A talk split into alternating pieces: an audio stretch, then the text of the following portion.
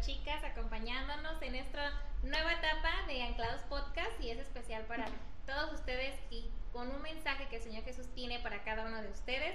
Y bueno, eh, empezamos hoy a transmitir, bueno, unas, hace unas semanas empezamos a ir en vivo, pero solo era nuestro audio, pero bueno, ahora ya nos vemos.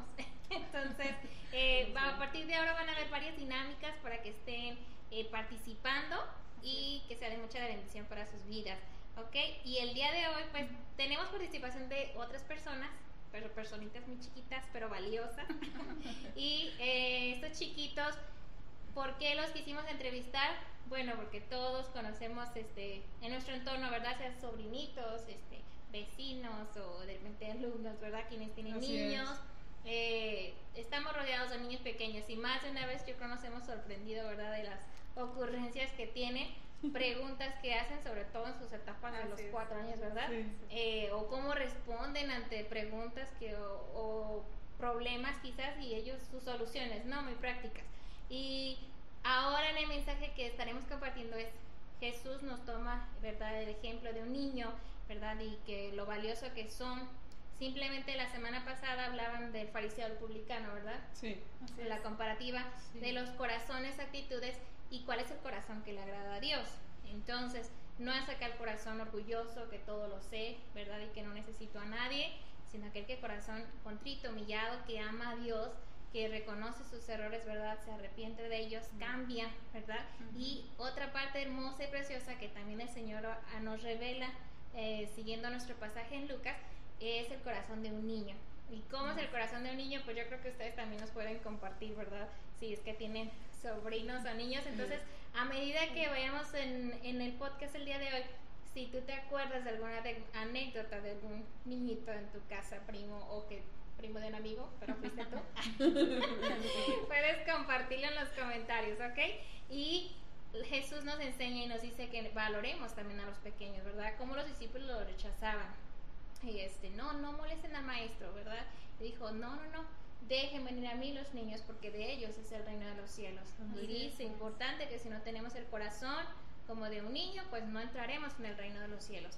Entonces, vamos teniendo un corazón como niño.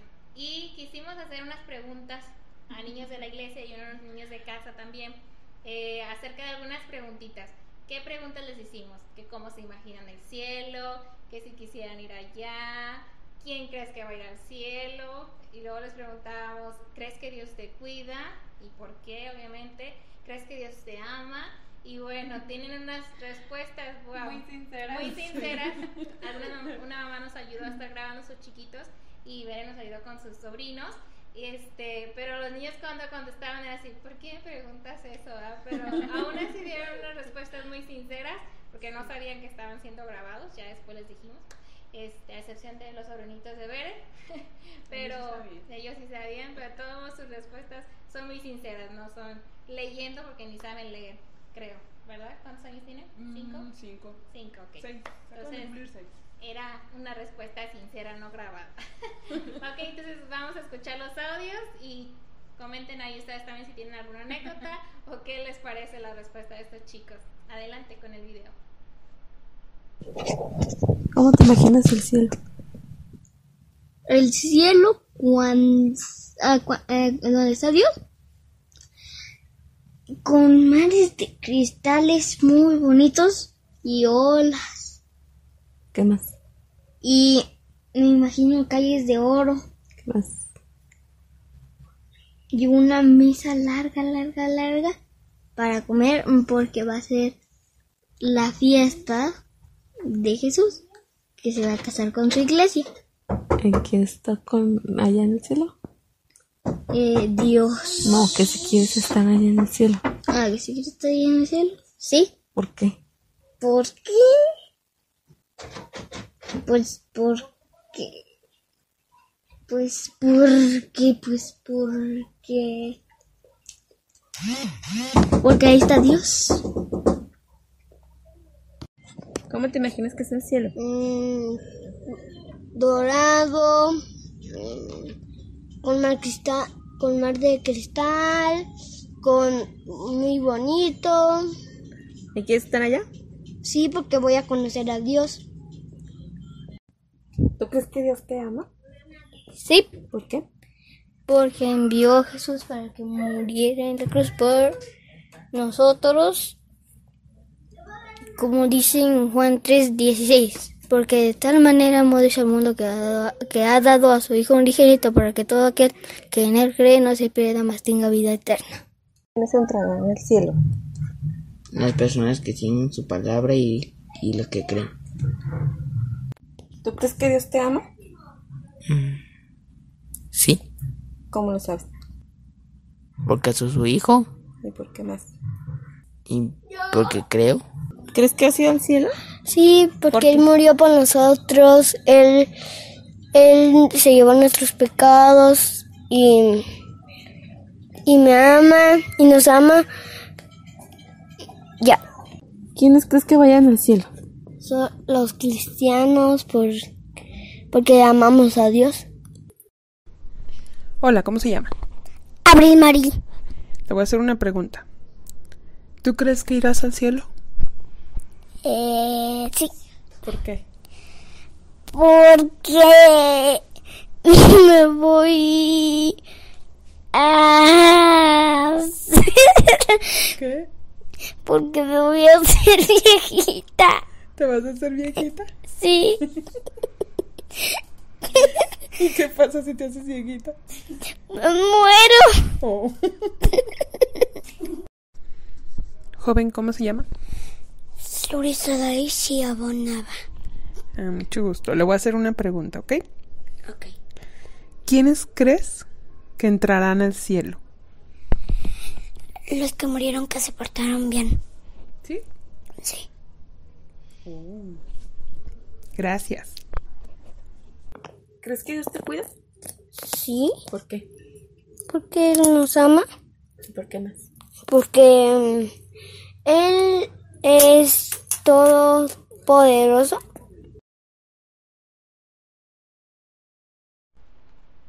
¿Qué tal, eh? Con estos niños.